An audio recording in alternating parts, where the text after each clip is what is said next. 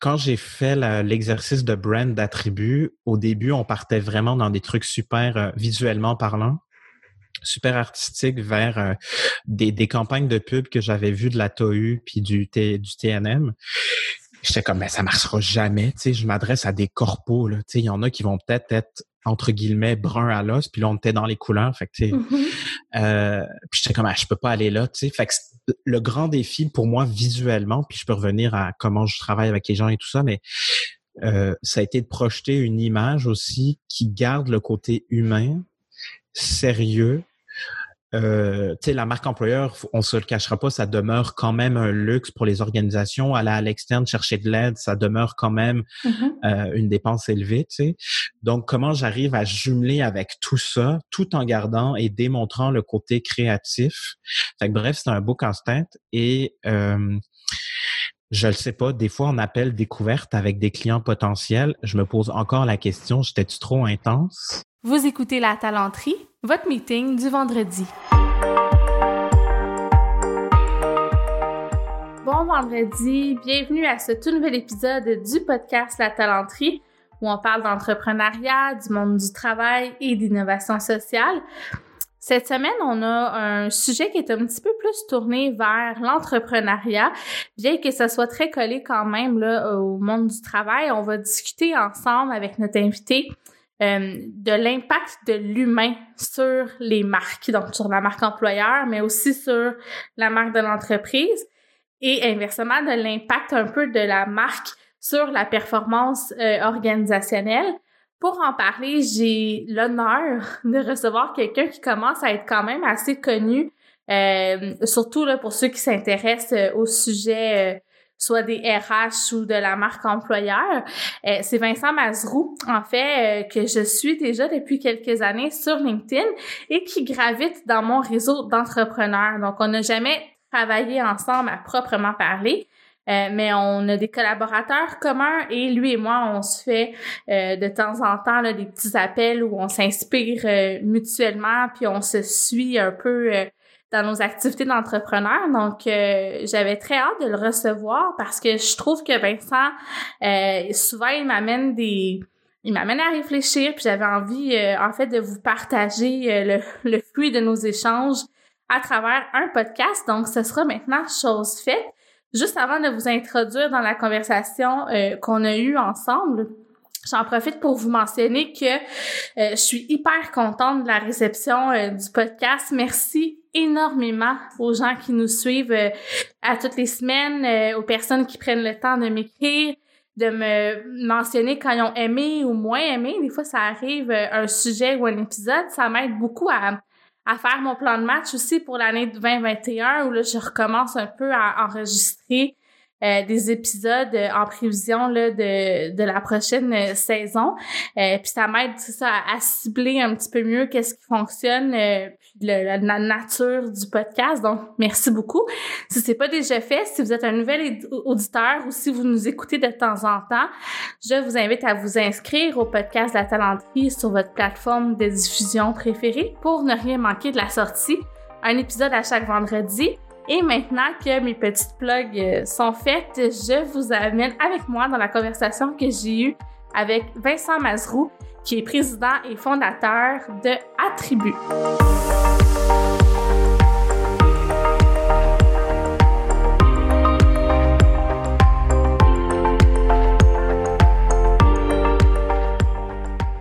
Bonjour. Bienvenue sur mon podcast. Ben merci, ça me fait full plaisir d'être là. Ben moi aussi vraiment puis euh, juste pour le préciser aux auditeurs, tu sais euh, je, dis que tu gravites dans mon réseau euh, d'entrepreneurs, c'est quelqu'un avec qui j'échange quand même régulièrement, on se tient un peu au courant de nos projets mutuels mm. et je pense qu'on a plusieurs intérêts communs. Donc je pense que l'épisode va être le fun aujourd'hui parce qu'on parle de quelque chose qui qui te passionne toi évidemment parce que c'est ce que tu fais dans la vie et qui m'intéresse beaucoup. On va parler un peu du lien entre la performance de l'entreprise sa culture, sa marque employeur aussi, puis comment euh, c'est important de remettre un peu l'humain au cœur de ces éléments-là. Donc, euh, tu as donné plusieurs conférences là-dessus. C'est des services que tu offres, tu accompagné des entreprises. Donc, euh, je pense que tu es très bien placé pour nous en parler. D'abord, j'aimerais te demander, est-ce que tu veux nous expliquer un peu c'est quoi la différence entre la fameuse culture d'entreprise puis la marque employeur? Comment ils sont reliés ensemble, puis comment c'est important justement que ça soit cohérent? Oui, un grand sujet tellement euh, abstrait, intangible pour tellement de gens et en même temps avec des résultats concret, mais pas directement lié aux actions que tu prends. Fait que c'est un beau casse-tête. Puis moi, j'ai décidé de mettre ces choses-là ensemble avec les organisations que j'accompagne. Je peux comprendre pourquoi c'est pas nécessairement évident pour les gens de faire ces liens-là. D'abord et avant tout parce que la marque employeur, pour moi, ou en tout cas dans ma vision des choses, c'est une, une une, une, approche, une question transversale de l'organisation. Fait que je pense que c'est important de le placer euh, dans le sens où on est tellement habitué à travailler en silo et le design des organisations est en silo dans la très, très grande majorité des cas, sauf en technologie où on parle de plus en plus euh, d'holacratie et tout ça. Mais euh, c'est pour ça aussi donc que c'est un peu mal compris. Alors, ben c'est ça. Commençons par mm-hmm. placer euh, les choses, les bases. Euh, je vais le faire en deux ou trois morceaux. Il y a la marque, et à ça, on peut mettre en parenthèse employeur, la culture et bah, mettons le recrutement parce que pour beaucoup de gens, la marque employeur, c'est une question de recrutement, alors que oui, ça l'est, mais c'est sur les quatre objectifs de la marque employeur, c'est le quatrième, donc le moins important des quatre. Euh, donc, la marque, c'est quoi?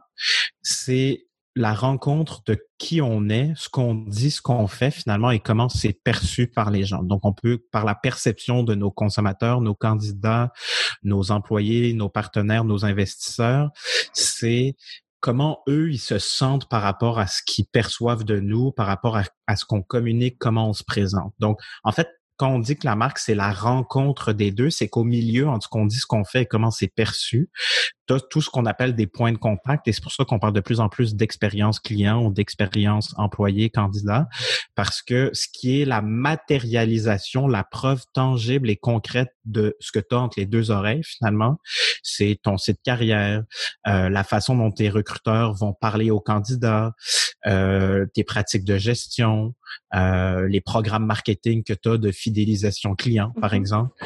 Donc, c'est vraiment de capter qu'est-ce que, pourquoi l'entrepreneur est parti à son compte, au-delà de faire de l'argent. Puis je pense que ça, c'est fondamental pour avoir selon moi, une vraie marque. Et c'est pour ça qu'on parle du why, du purpose et tout ça.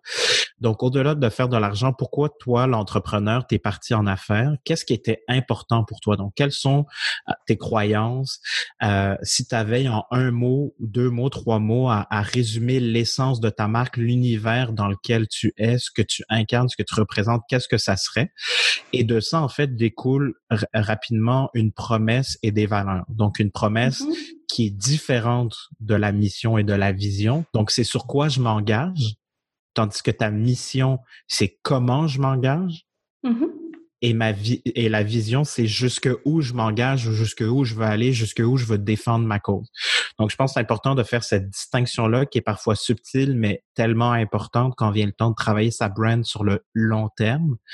Et donc, pourquoi pour moi la marque, c'est la culture, la culture, c'est la marque, c'est quoi le lien entre les deux? Puis je vais préciser ce qu'est la culture, mais c'est que la marque, elle inclut donc nos valeurs. Vu qu'on parle de valeurs, on parle de culture, parce que quand on parle de culture, on parle de comportement et d'attitude. Comment ça se vit chez nous, comment ça se passe chez nous? Et pourquoi c'est difficile pour les gens de mettre des mots dessus, c'est qu'ils voient plus. Quand tu es à l'externe, tu vois la forêt. Mm. Quand toi, tu es là, tu vois juste l'arbre.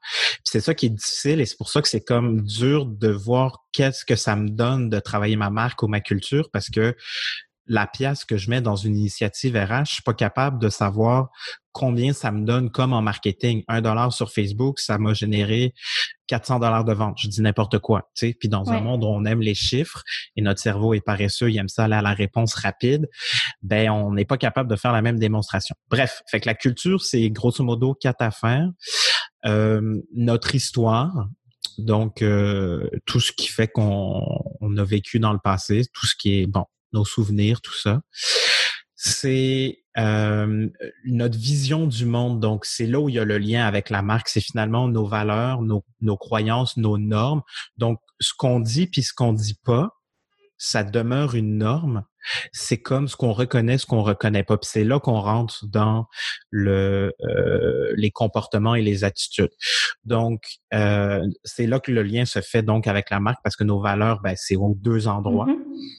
Notre histoire, ben on peut penser à Elon Musk euh, de Tesla qui a fait des tollés sur les réseaux sociaux, chuter le prix l'action. Donc, bref, ça fait partie donc des héros euh, ou des zéros, c'est comme vous voulez, là, qu'on, qui font partie de, de, de ben, notre histoire. Après, on a nos peurs et nos tabous, ce qu'on aborde presque jamais dans les organisations, un sujet ultra sensible.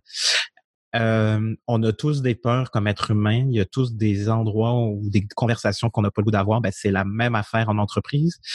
Et euh, un exemple très concret en dans le milieu manufacturier, ils ont toujours eu peur de l'espionnage industriel, ce qui fait que les équipes produits, les équipes design, ceux qui sont vraiment au cœur de la business, des opérations, ils ont toujours été très secrets parce qu'ils avaient peur que les compétiteurs euh, les, les, les, les, compétitionnent sur des, des trucs bien précis de, je sais pas moi, trois ans de recherche, par exemple, et de mm-hmm. développement. Donc, ça, si le cœur de tes opérations a peur de divulguer de l'information, ben ça façonne une culture d'entreprise et ça sera une surprise pour personne si je dis que ça se peut que dans l'entreprise, dans les autres départements de l'entreprise, on a de la difficulté à communiquer, puis peut-être même à se faire confiance. Mais ça revient à ça parce que notre peur de se faire copier, ben l'équipe design produit, elle doit garder tout ça juste proche d'elle, même si elle fait partie d'une entreprise où tout le monde a des NDA ou je sais pas quoi de signer pour pas le divulguer à l'externe. Ça vient teinter la façon dont on communique puis qu'on interagit. Et donc le dernier pilier, c'est euh, ce qu'on appelle les rituels et les artefacts. Donc en fait, qu'est-ce, quels sont les cérémonies et comment on les reconnaît? Donc, euh, tu sais, l'employé du mois chez McDo, par exemple, ben, la cérémonie ou le rituel, c'est de célébrer quelqu'un à tous les mois. Puis l'artefact, c'est la manifestation tangible. Donc, l'espèce de cadre affiché, là, ça, c'est l'artefact. Mm-hmm. Euh, puis ça, c'est comme la base qui te permet ensuite cette fameuse performance organisationnelle. Donc, la marque, c'est on est clair sur qui on est. Et la culture, c'est on sait comment on fait, on est intentionnel sur notre culture, on lui accorde la même importance, on lui accorde une stratégie comme euh, une stratégie de vente, développement de produits, une stratégie marketing.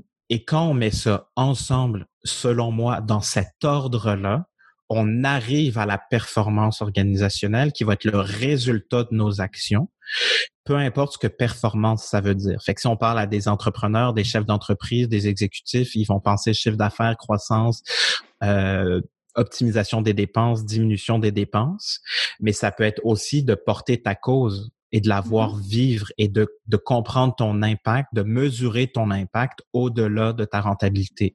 Donc, je dis pas que faut pas faire d'argent ou que euh, c'est pas important. Sans argent, sans client, ben il y a pas d'entreprise.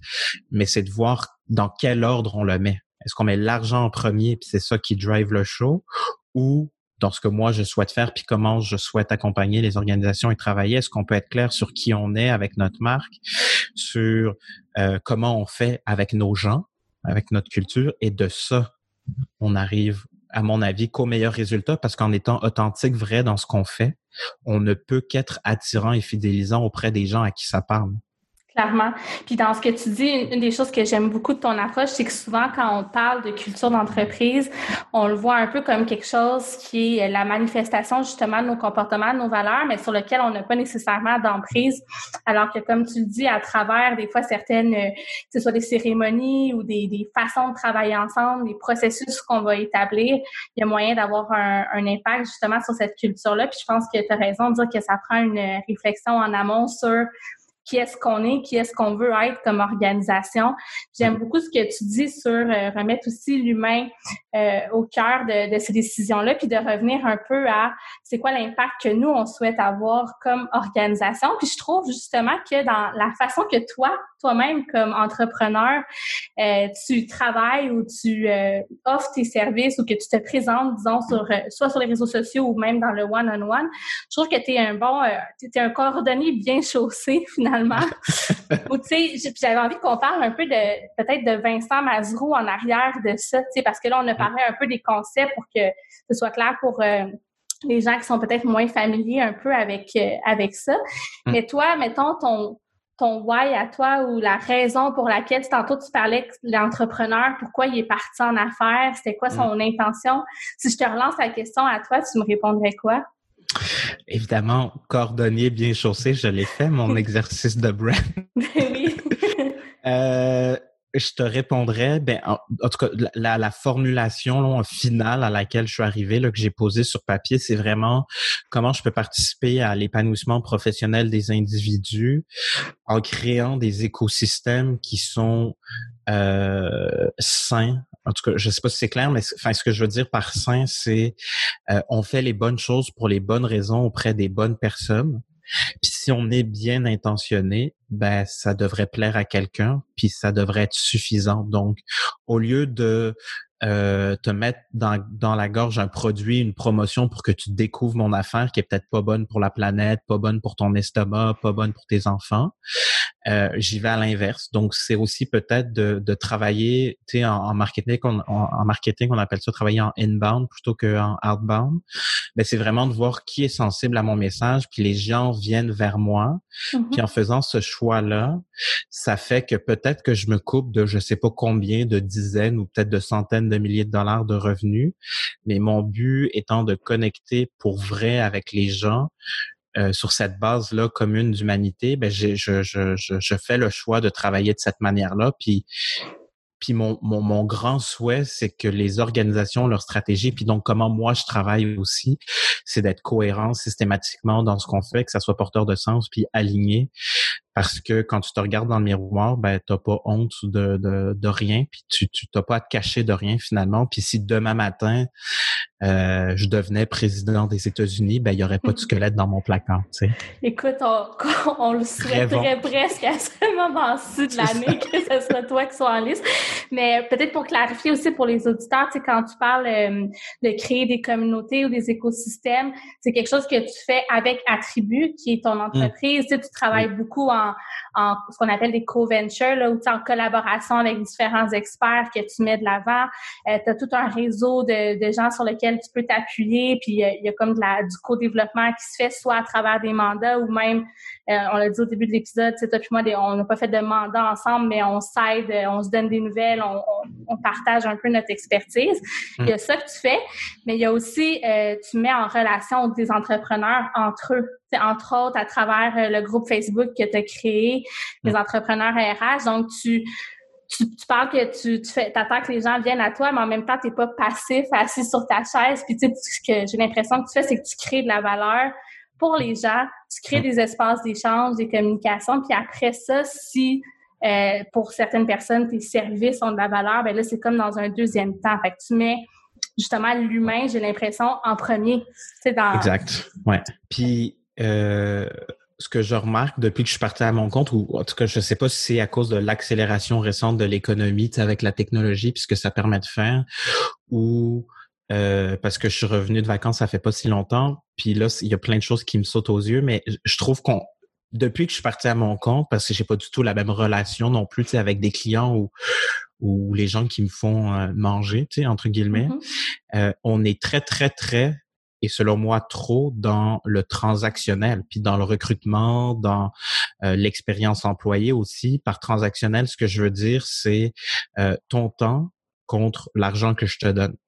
Euh, alors que dans les piliers de la marque employeur, de la promesse employeur, euh, tu as tout ce que, ben, ce que moi j'appelle les opportunités. Donc, pour mettre ça simple pour tout le monde, c'est vraiment les promotions ou les projets, les nouvelles compétences que les gens vont pouvoir développer, les formations qu'on offrirait à nos employés, par exemple. Mm-hmm. ça, c'est un des piliers de la marque employeur et euh, je pense la fidélisation parce que tu as le goût de continuer à apprendre. Je pense que les humains, on a toujours besoin d'apprendre, ça nous nourrit, ça fait du bien. Euh, pourtant, ça demeure encore problématique. Puis pour certaines organisations, j'espère que c'est plus la majorité. On a de la difficulté à vouloir investir dans le développement, la formation de nos gens, alors que ta proposition de valeur, donc les produits et les services que tu offres, mm-hmm. ils s'appuient presque exclusivement sur les compétences de tes gens Puis j'ai l'impression que ce lien-là, les managers euh, ont pas nécessairement compris ça dans euh, leur façon de gérer au quotidien. Et c'est ce qui fait qu'on va perdre des employés parce que finalement, ils vont être frustrés, ils plafonnent. Combien de gens qu'on passe en entrevue vont dire, je chercher des nouveaux défis à la réponse de pourquoi as-tu appliqué ici? Ouais. Ben, t'es as-tu poussé dehors de chez vous juste parce que ton gestionnaire, il a l'impression que tu es plus compétent que lui? Peut-être, mais tu sais quoi, peut-être que c'est bon pour l'entreprise, puis y a-tu moyen de capitaliser puis de catalyser sa force puis de le projeter ailleurs, mais qui reste chez nous? Ouais. Fait de sortir du transactionnel, mais de sortir aussi un peu des cases préétablies euh, qu'on se fait en organisation pour les gens. Mm. Puis ça revient à ce que tu dis de revenir sur l'humain. Fait que l'humain qui est dans ton entreprise, c'est quoi ses compétences, c'est quoi ses intérêts, puis comment tu mm. peux t'assurer d'avoir une relation assez forte pour que ça soit bénéfique à long terme euh, pour les deux. J'aime j'aime beaucoup ce que j'entends. Un autre aspect que j'ai envie d'explorer avec toi, euh, quand tu parles un peu d'authenticité puis tout ça, puis je reviens à toi parce que comme je l'ai dit, je trouve que tu es un cordonnier bien chaussé, puis euh, je, trouve que tu es comme un bon étude de cas, donc je m'excuse de, de, revenir là-dessus, mais tu sais, je trouve que tu es quelqu'un qui est quand même assez exubérant, tu es mm. très es très toi-même, tu sais, dans, dans tout ce mm. que tu fais, puis je me demandais un peu, est-ce que ça a été difficile de, de décider de, de, de t'assumer pleinement dans toutes tes couleurs? Est-ce que c'est des questions que tu t'es posées? Oui, et que je me pose toujours. OK. Euh, fait que minute euh, vulnérabilité. non, mais euh, en tout cas, j'ai peut-être l'air de tout ce que tu dis, tu sais, ce qui veut pas dire que à l'intérieur de moi, c'est comme ça que je me sens ou que je le vis ou ressens, tu sais. Euh, ben, je peux partager peut-être deux ou trois choses. Fait que quand j'étais au secondaire, j'ai été victime de harcèlement, bullying, tout ça, pour qui j'étais. Euh, et quand j'étais euh, dans une job, quand j'étais chez Fido, en fait, ma, ma job euh, temps partiel quand j'étais à l'université, Okay. Service à la clientèle. Euh, ils, ont lancé un programme. Donc, euh, c'était, on voulait avoir des ambassadeurs, donc les meilleurs sur le plancher au service à la clientèle, qui, pouvaient coacher d'autres agents du service à la clientèle, puis essayer de, de former les gens de cette manière-là. Puis j'avais été euh, choisi dans ce premier groupe pilote-là. Et finalement, cette initiative a super bien marché, ce qui fait qu'ils ont décidé de la formaliser. Donc, pour la formaliser, il y avait trop de gens euh, dans le, mode pilote pour formaliser les postes de toutes ces personnes-là d'un coup. Donc, ils ont dû faire un tri. Puis je l'ai pas eu de la première fois. Pourquoi? Exactement pour ce que tu viens de nommer, parce que j'étais trop exubérant, puis je prenais trop de place, puis c'était peut-être un peu euh, je sais pas, envahissant pour les gens. Puis bref, ça a vraiment été un coup de pelle dans le visage. Puis ça m'a vraiment saisi sur, OK, ce que je perçois de moi ou, et comment c'est perçu. Fait que finalement, on revient à la marque. Oui, c'est euh, mais là, ta marque à toi, ouais. Ouais. Euh, ça m'a vraiment fait réaliser que oh boy j'ai peut-être des, des croûtes à manger puis que finalement c'est pas juste d'être bon dans la compétence euh, technique mais il y a d'autres éléments quand tu arrives à, exercer un rôle de coach ou tu fait quand il y a d'autres composantes vraiment importantes qui ont un impact que moi j'avais pas saisi à ce moment-là. Et euh, quand j'ai fait l'exercice de brand d'attribut, au début, on partait vraiment dans des trucs super euh, visuellement parlant super artistique vers euh, des, des, campagnes de pub que j'avais vues de la TOU puis du, T, du TNM. J'étais comme, mais ça marchera jamais, tu sais, je m'adresse à des corpos, là, tu sais, il y en a qui vont peut-être être, entre guillemets, brun à l'os, puis là, on était dans les couleurs, fait que, tu sais, mm-hmm. euh, puis j'étais comme, ah, je peux pas aller là, tu sais, fait que le grand défi pour moi, visuellement, puis je peux revenir à comment je travaille avec les gens et tout ça, mais euh, ça a été de projeter une image aussi qui garde le côté humain, sérieux, euh, tu sais, la marque employeur, on se le cachera pas, ça demeure quand même un luxe pour les organisations. Aller à l'externe chercher de l'aide, ça demeure quand même mm-hmm. euh, une dépense élevée. Tu sais. Donc, comment j'arrive à jumeler avec tout ça, tout en gardant et démontrant le côté créatif? Fait que, bref, c'est un beau casse-tête et euh, je le sais pas. Des fois, on appelle découverte avec des clients potentiels. Je me pose encore la question, j'étais-tu trop intense?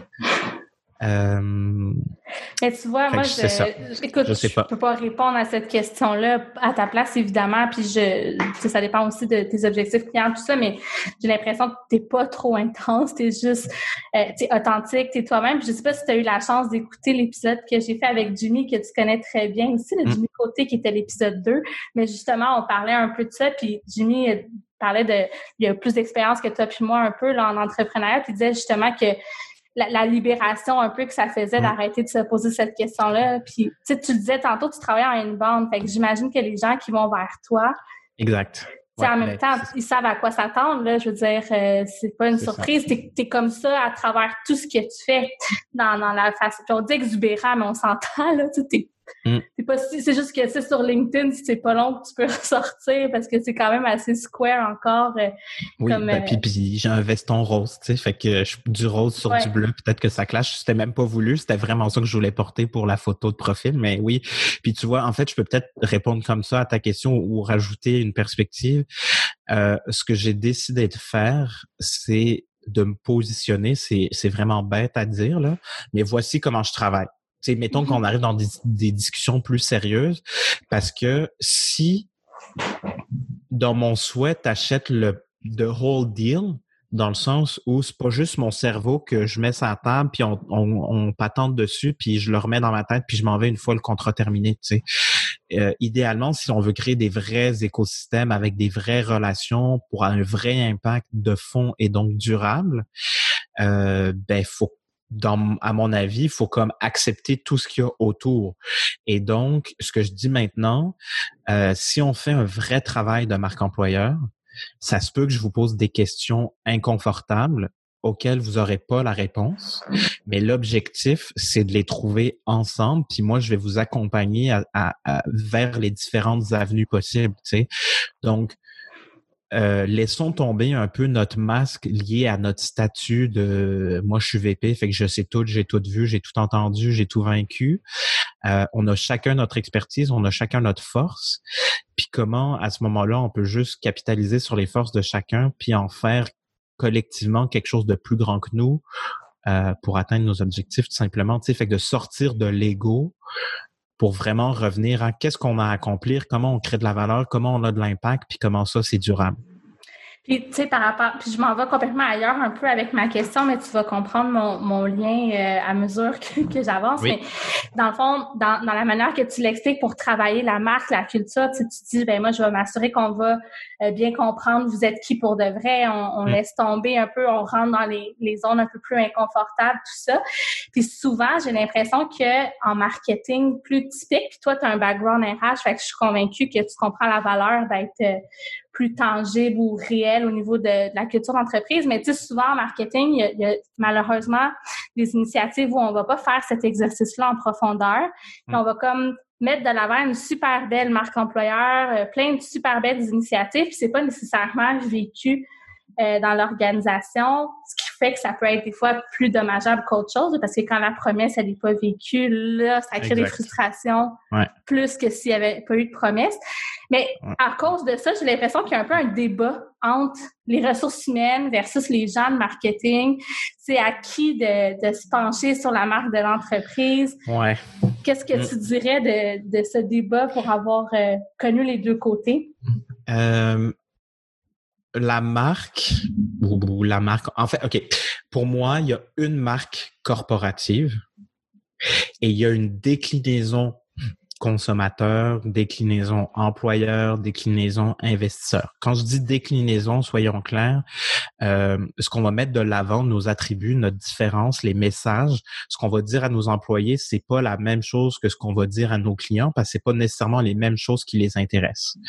Euh, fait que, tu sais, quand on fait du, du, marketing euh, de l'ancien temps, en tout cas, je sais pas si c'est correct de dire ça, mais du marketing produit. Traditionnel, ouais. Ouais, mettons. Mais vraiment produit dans le sens où on parlait juste euh, ma voiture, elle va vite, elle est confortable puis elle est sécuritaire. sais. Tandis que là, les, dans un marché saturé comme l'automobile, ils essayent de miser sur d'autres choses que les attributs fonctionnels du produit. Parce qu'en fait, moi, il y, a, y a, comme trois niveaux. Il y a fonctionnel, euh, émotionnel et euh, je sais pas c'est quoi en français, self-expression, ce qui permet aux marques de luxe d'être les marques de luxe et de charger des prix de fou. Ouais, c'est relié à l'identité des personnes, là, comment exprimer ton identité. Ouais. Fait que mettons, je sais pas, on parle de Chanel. Tu sais, mm-hmm. j'achète un sac Chanel. Bon, ça, le sac, l'attribut fonctionnel, c'est transporter mes affaires. Euh, l'attribut émotionnel, ça peut être euh, le cuir beau, euh, tu sais, on sent que ça fait chic, bon. Et le self-expression, ben je veux que tu saches que mon sac il coûte 10 000 dollars parce que si tu sais que j'ai payé 10 000, tu sais que j'ai les moyens d'eux, puis ça, ça démontre X, Y, Z que je mm-hmm. veux t'envoyer comme message. Donc, puis pour je parle de ça parce que pour revenir à ta question, la grande différence entre le marketing client et le marketing RH, c'est que ça n'a pas la même finalité, dans le sens où le marketing client, ce qu'il veut, c'est vendre le plus de produits possible parce qu'on parle toujours de croissance. Je connais pas une entreprise qui parle pas de croissance. Et si elles existent, elles sont excessivement rares. Donc, tu as besoin de vendre plus. Fait qu'est-ce qui te permet de vendre plus? Oui, tu as peut-être une équipe de vente, développement des affaires, mais principalement si tu es en numérique ou en service, ben, puis même en produit, tu es, beaucoup plus présent en ligne, je pense. Donc, il faut que tu fasses du marketing, euh, bon, digital entre autres. Euh, tandis que le marketing RH, ben, si j'ai un poste de contrôleur de gestion, j'ai besoin d'un seul candidat. Mm-hmm. J'ai pas besoin de 99 CV j'ai besoin de, bon, OK, pour faire un choix, une dizaine, mettons, de bons CV, mais on n'a pas la même finalité, les mêmes objectifs. Donc, je, je place ça en premier dans le sens où, vu que l'objectif et la finalité, c'est pas la même, et que euh, nos employés, ben, ils sont avec nous beaucoup plus longtemps, puis au quotidien, alors qu'un client, c'est peut-être une transaction euh, une fois, puis on se revoit dans six mois, tu sais, euh, dépendamment du modèle d'affaires, puis de l'industrie, puis de ce que vous faites. Euh, c'est pas le même rapport. Donc, ce qu'on va préparer, ce qu'on comme message qu'on va présenter, euh, ben plus c'est vrai, plus j'ai l'impression que je me suis pas fait avoir.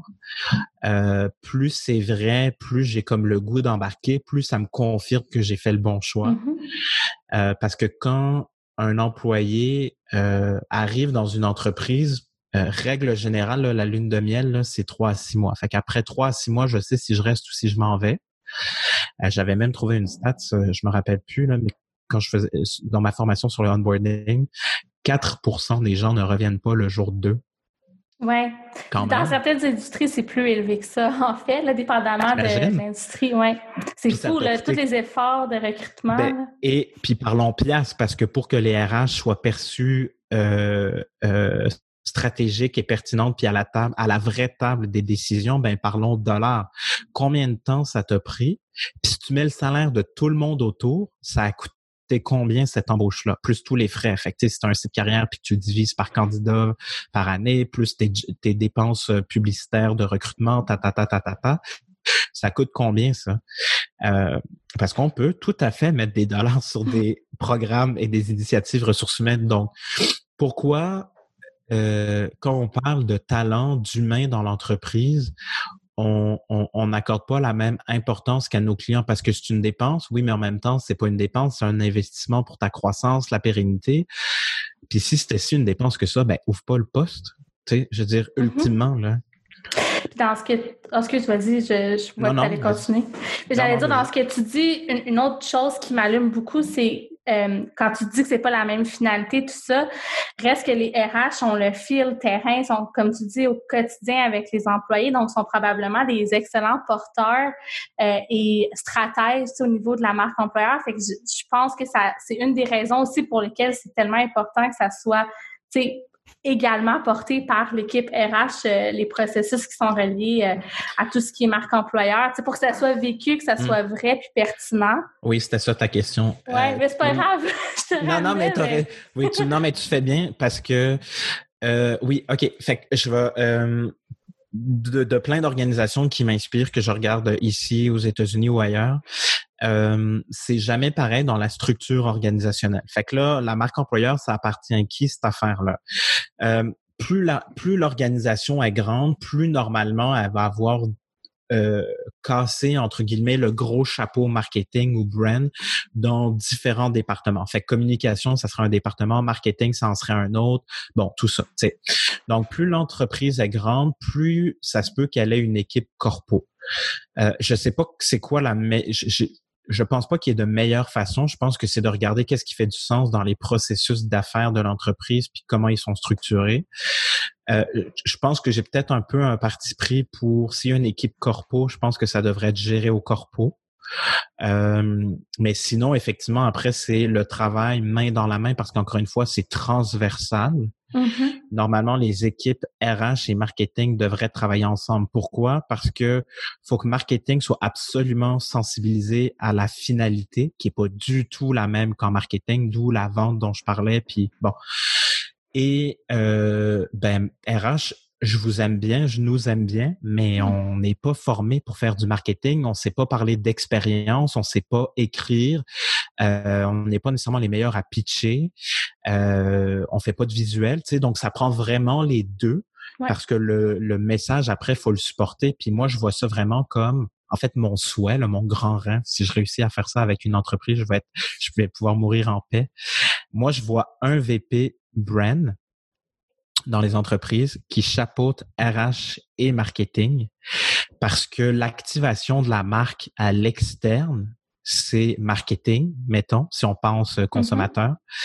Et l'activation de la marque à l'interne, c'est RH. Mais si c'était le même VP, on aurait une vision beaucoup plus ben, transversale pour vraiment mieux faire travailler ces équipes-là ensemble et euh, ben, apporter toute la sauce pertinente que RH va amener dans la gestion de conflits, rémunération, bon bref, tous les sujets que gèrent les ressources humaines.